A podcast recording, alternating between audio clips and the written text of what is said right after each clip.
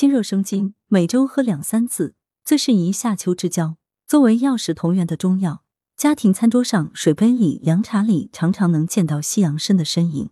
西洋参顾名思义，是从国外进来的舶来中药。三伏天，滚滚热浪来袭，广州中医药大学第三附属医院主治中医师郑耿东推荐一款枸杞西洋参茶，每周饮用两三次，清热生津，最适宜夏秋之交。枸杞西洋参茶材料一人份，取二至五克西洋参、枸杞五克。做法：将西洋参切成薄片，将上述药材洗净，放入玻璃杯中，热开水烧开后倒入杯中，浸泡八分钟左右即可饮用，可全天泡饮。特别提醒：需要注意的是，西洋参、枸杞虽然有很好的养生作用，但这杯西洋参枸杞茶饮用应适量，建议西洋参每次二至五克，枸杞五克。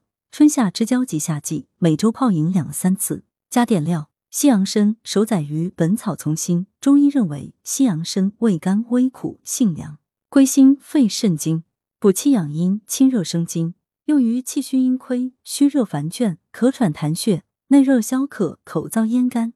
文阳城晚报全媒体记者陈辉，通讯员王建叶美琪。来源：阳城晚报阳城派，责编薛仁正。